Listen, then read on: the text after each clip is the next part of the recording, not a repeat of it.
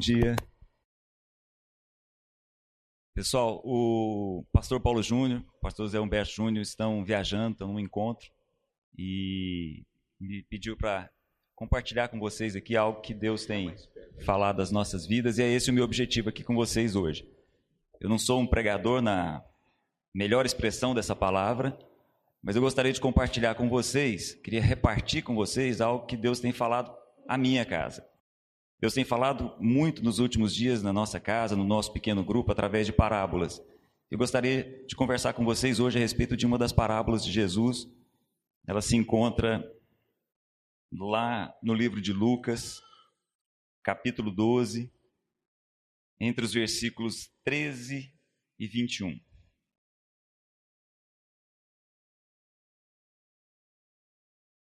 Antes da gente falar dessa parábola em si, queria lembrar a vocês uma outra parábola extremamente conhecida, talvez a mais conhecida das parábolas de Jesus, a parábola conhecida como a parábola do filho pródigo. Na verdade, é a parábola de dois filhos, mas a gente sempre foca a nossa atenção no filho mais novo, no filho mais jovem. Vocês se lembram bem dessa parábola? Devem se lembrar que o filho mais jovem saiu da casa do pai, pegou o dinheiro da herança, saiu, foi para uma terra distante, gastou o dinheiro com muita facilidade e ao gastar esse dinheiro com muita facilidade, o dinheiro foi totalmente consumido e o país para o qual esse jovem foi passou por um período de fome, de escassez. E aí esse jovem foi conduzido a trabalhar com porcos. Vocês conhecem bem essa história? E aí, ao trabalhar com porcos, ele tinha fome e tentava se alimentar das vagens que eram dadas para os porcos. E aí acontecia uma coisa muito interessante. Ele não conseguia se alimentar. Por mais que ele comesse aquele alimento dado aos porcos, aquilo não era algo que alimentava a alma daquele homem. É exatamente esse o meu objetivo aqui com vocês. Eu quero conversar a respeito de uma parábola, de uma parábola que alimenta a nossa alma. Muitas vezes nós temos alimentos nas nossas vidas que alimentam o nosso corpo, mas acredito que todos nós aqui estamos hoje aqui para termos a nossa alma alimentada, para termos o nosso espírito alimentado. Eu espero que isso aconteça através dessa parábola. Mas antes, queria fazer uma coisa com vocês.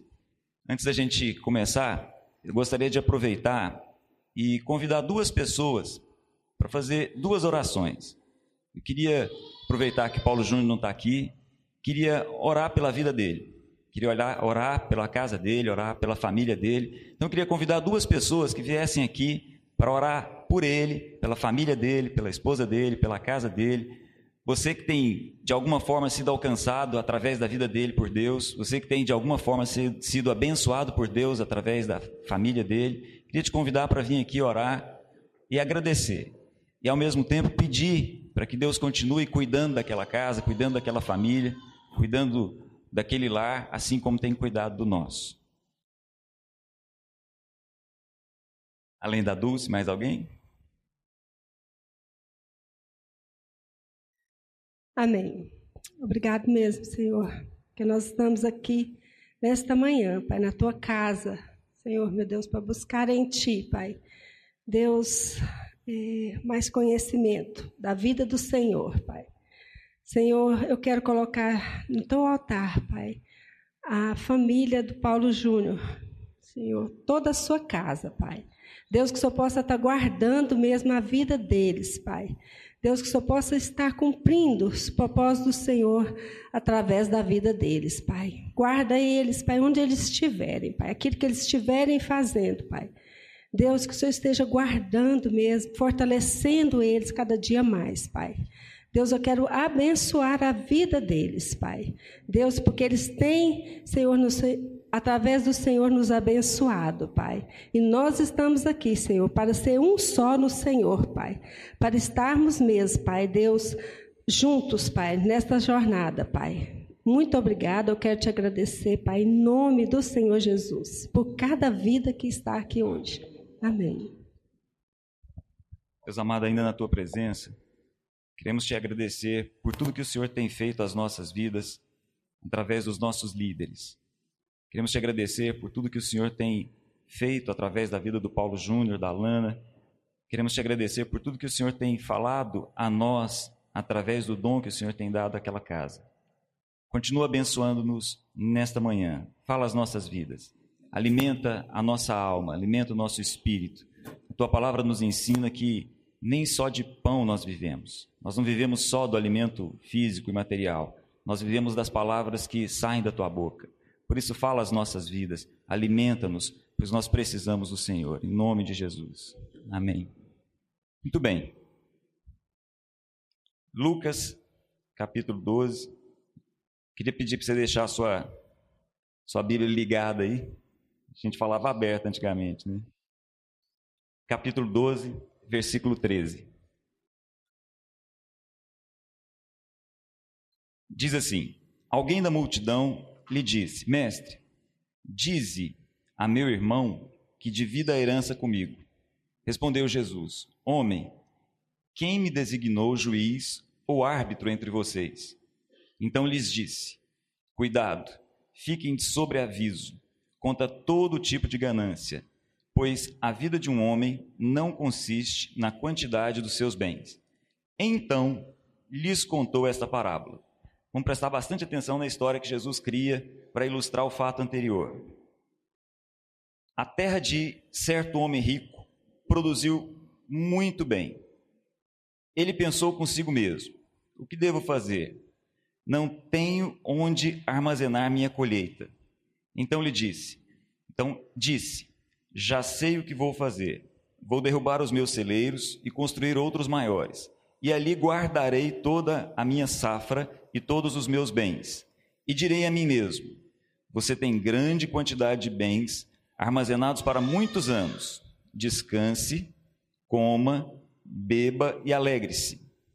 Contudo, Todavia, Deus lhe disse: insensato, esta noite a sua alma lhe será exigida, ou numa outra versão, a sua alma lhe será requerida. Então, quem ficará com o que você preparou? Assim acontece com quem guarda para si riquezas, mas não é rico para com Deus. É, nós passamos um, um período dentro do, do, nosso pequeno grupo estudando as parábolas de Jesus e foi muito marcante para nós, para falar a verdade para vocês, do período que eu conheço o Evangelho, foi o período em que eu mais aprendi. Por isso que eu gostaria de compartilhar uma dessas parábolas com vocês. As parábolas, em especial as parábolas de Jesus, elas montam quadros muito fortes, elas montam é, expressões muito fortes que dizem muito mais do que às vezes um discurso pode dizer. A habilidade de Jesus em criar parábolas dentro de determinados contextos como esse que a gente vai perceber aqui é algo fantástico. Na verdade, todos nós somos, somos muito visuais. Acredito que a ideia, a intenção das parábolas era exatamente isso: montar na nossa mente um quadro visual. Um quadro visual que possa mexer com as nossas estruturas mentais. Eu acho que é exatamente essa a ideia de Jesus. É como se nós tivéssemos uma charge, como se nós tivéssemos literalmente um quadro pintado. Interessante que, é, não sei quantos sabem disso, na época da Segunda Guerra Mundial, na época do auge do nazismo, tudo começava com uma charge, tudo começava com um quadro.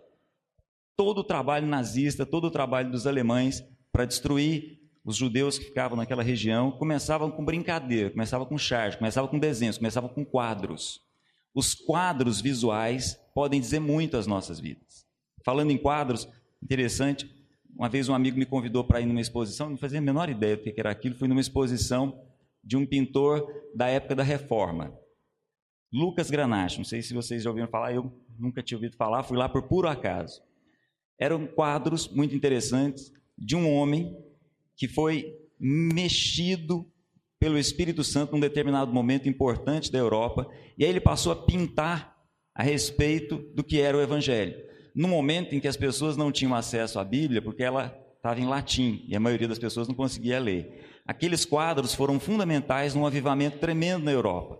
É exatamente isso para mim o que é uma parábola. Uma parábola é um quadro, uma imagem muito forte. E é exatamente o que Jesus coloca aqui. Uma imagem, um quadro, para que a gente possa visualizar. Nesse, especificamente, nessa parábola especificamente, Jesus está falando a respeito de um rico. Isso é muito interessante. Personagem central personagem nós devemos colocar a nossa atenção é um homem rico. Deixa eu fazer um parêntese aqui antes a gente começar a parábola. Ricos não necessariamente tem a ver com riqueza.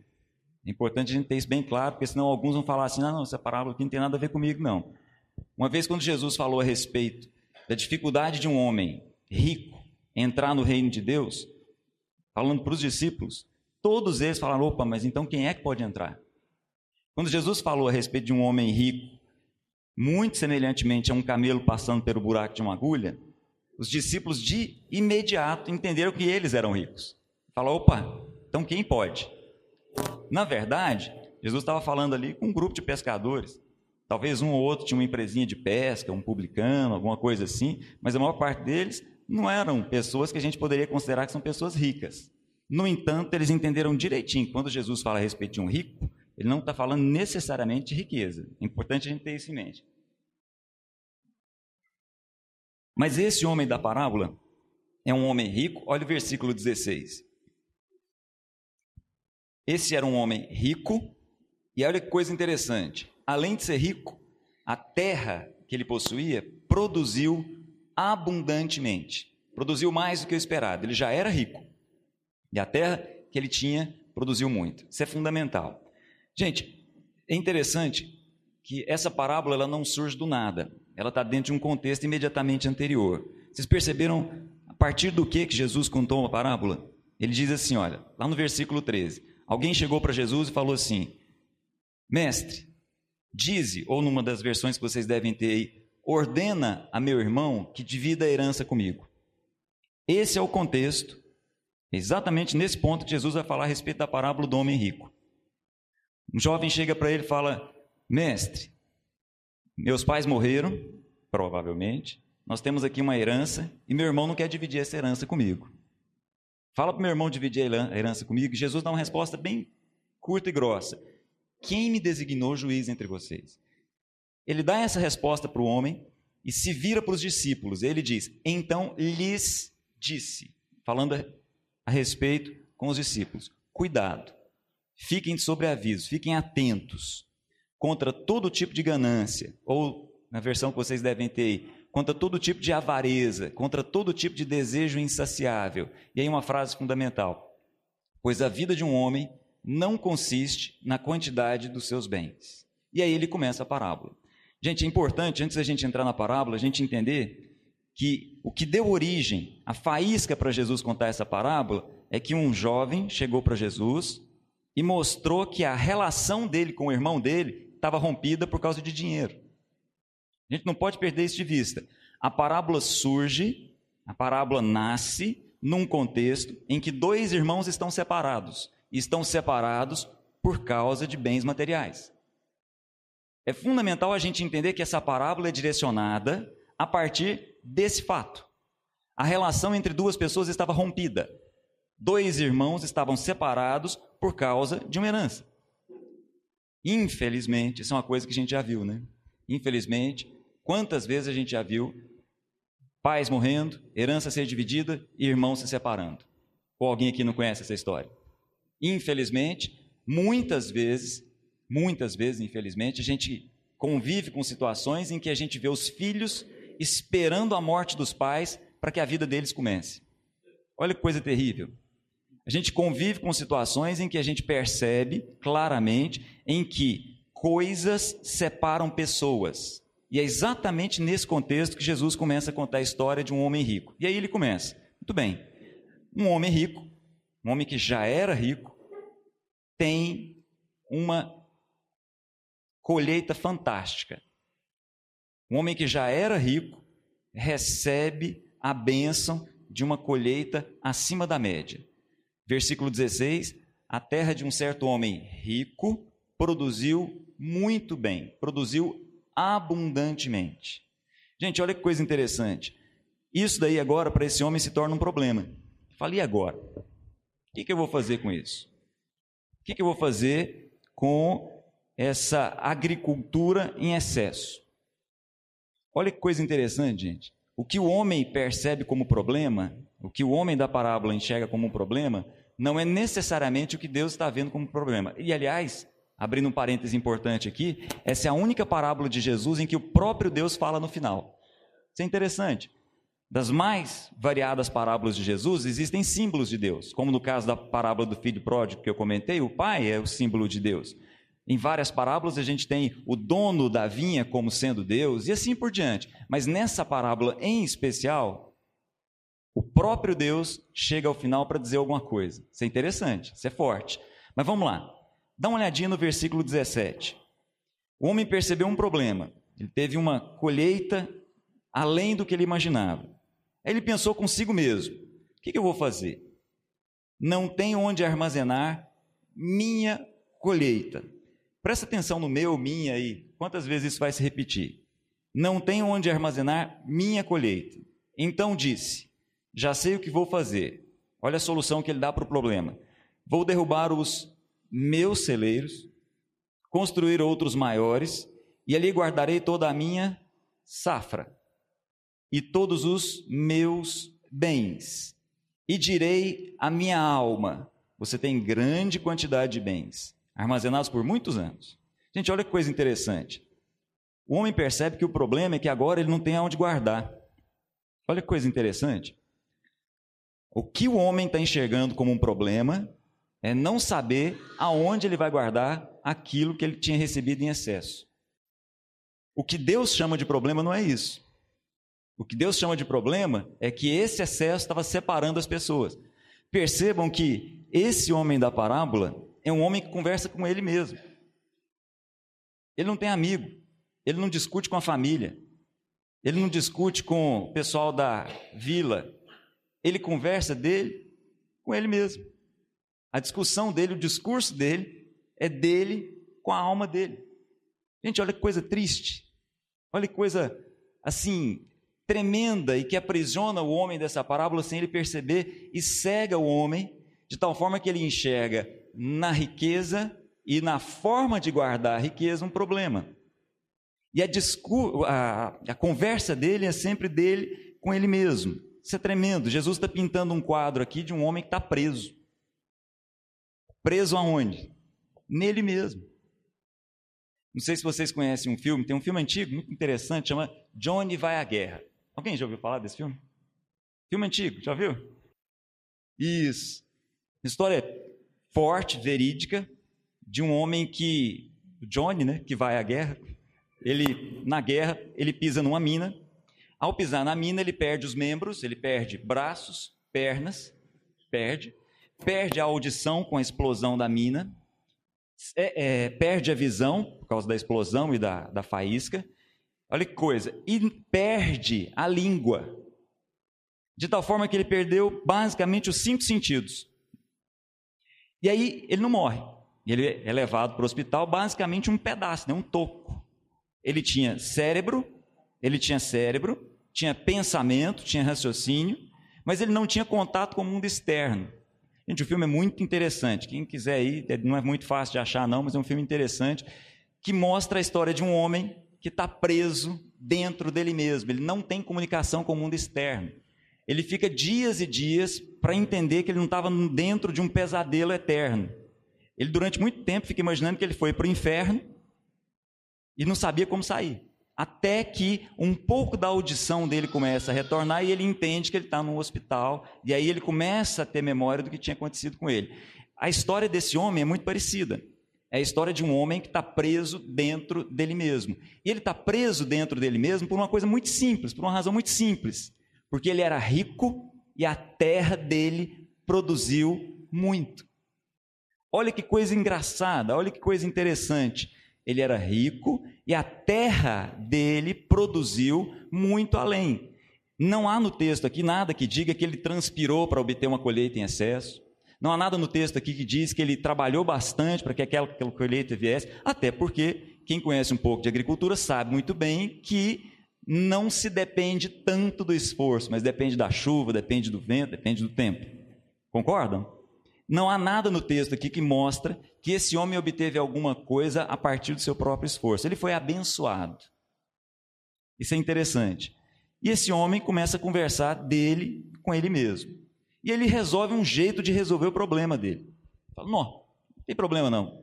Vou derrubar os meus celeiros, vou construir outros maiores, e aí vou guardar todos esses bens, e aí eu posso envelhecer e posso dizer para minha alma: come, bebe, se diverte, né?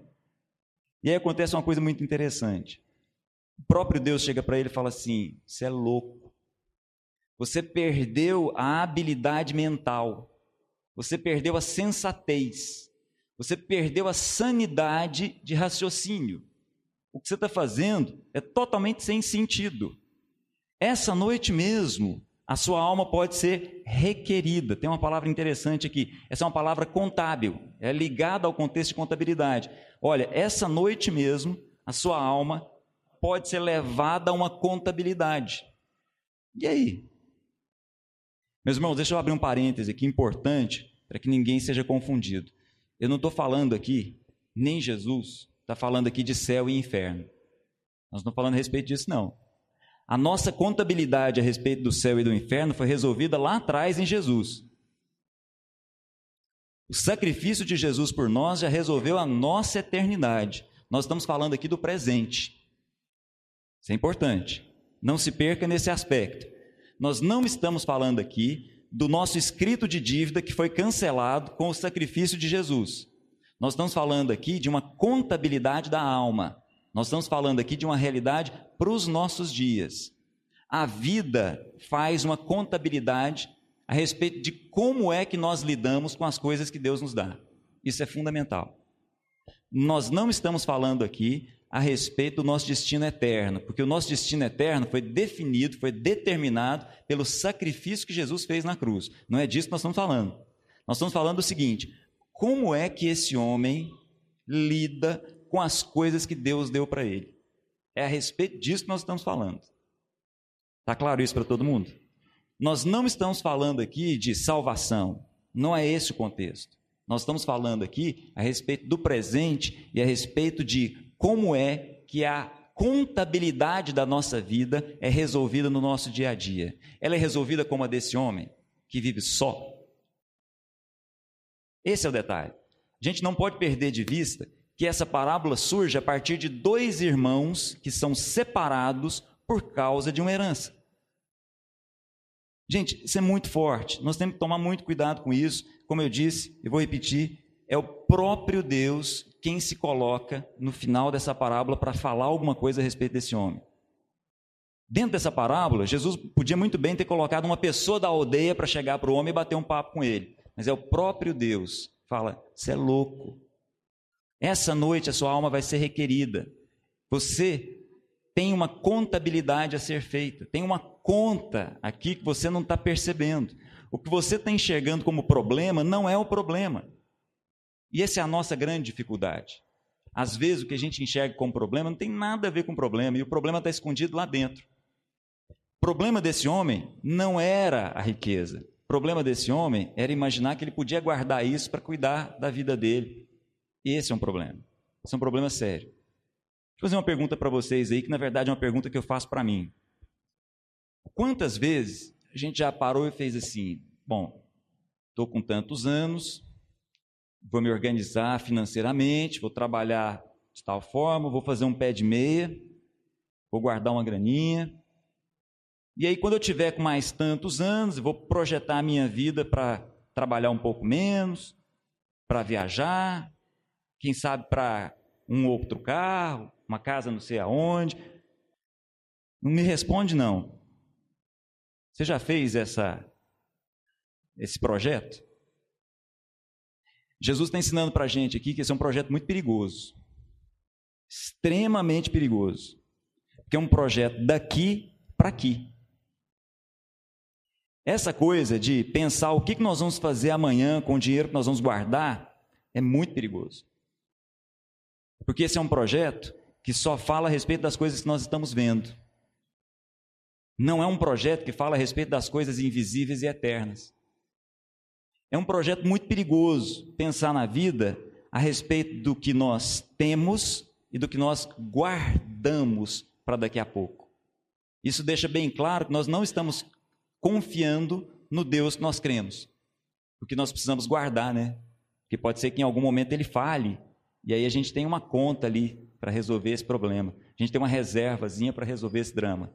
Jesus está falando muito seriamente a respeito desse problema. E esse problema separa as pessoas. Esse problema nos prende em nós mesmos. Esse problema nos aprisiona em nós mesmos. Isso é agora. Isso não é para o futuro. Isso não é para a eternidade. Isso é para agora. A maneira como nós lidamos com as coisas que Deus nos dá pode abençoar várias pessoas e fazer com que a nossa relação com a nossa família, com os nossos amigos, seja uma bênção, ou a maneira como nós lidamos com as coisas que Deus tem dado para nós, nos faz voltar para nós mesmos e nos separar das pessoas e ficarmos presos dentro de nós. E isso é a pior coisa que podia acontecer. O que o próprio Deus chama de insensatez, insanidade. Isso não é lógico, isso não casa. Isso não resolve as nossas vidas. Isso é terrível na expressão do que o próprio Jesus coloca. Eu queria finalizar compartilhando com vocês um trecho de Filipenses, onde Paulo fala alguma coisa a respeito disso. Filipenses, lá no capítulo 10, no finalzinho de Filipenses, quem tiver, ah, por favor, quem não tiver, não tem problema, só fica bem ligado no que a gente vai ler aqui. Paulo tinha uma história muito interessante, muito próxima da igreja de Filipos. Quando Paulo saiu para fazer as viagens missionárias dele pela Ásia, ele ouviu do Espírito Santo: passa a Macedônia e vai para aquela região lá, é uma região importante.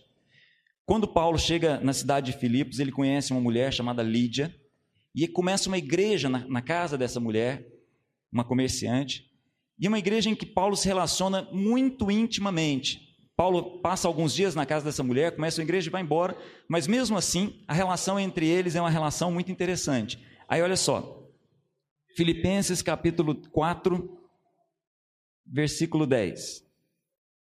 Olha só o que, que Paulo diz a respeito dos filipenses. Alegro-me grandemente no Senhor, porque finalmente vocês renovaram o seu interesse por mim.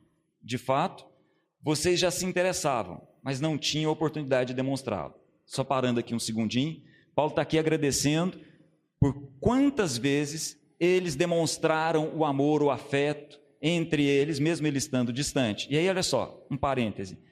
Eu, Paulo, não estou dizendo isso porque eu esteja necessitado. Pois eu aprendi a adaptar-me em toda e qualquer circunstância. Sei o que é passar necessidade, sei o que é ter fartura. Aprendi o segredo de viver contente em toda e qualquer situação, seja bem alimentado, seja com fome, tendo muito ou passado necessidade. Tudo posso naquele que me fortalece. Conhecemos bem essa parte. Agora vamos ao que interessa. Como vocês sabem, Filipenses, nos seus primeiros dias no Evangelho, quando parti da Macedônia, nenhuma igreja partilhou comigo no que se refere a dar e receber, exceto vocês. Olha só, ele colocou antes: a minha alegria não é o fato do que vocês estão fazendo por mim, até porque eu já aprendi a viver com e sem. A maturidade espiritual de Paulo era além disso. Ele sabia viver com e sem. Ele sabia viver na abundância, na fartura e sabia viver na escassez. Por isso ele podia dizer tudo posso naquele que me fortalece. No entanto, eu queria dizer o seguinte: é muito interessante a maneira como vocês têm me ajudado. E aí ele diz mais adiante, versículo 17: Não que eu esteja procurando ofertas, mas o que pode ser creditado na conta de vocês. Esse é o ponto. Paulo não estava ali interessado no fato de estar ganhando alguma coisa da igreja.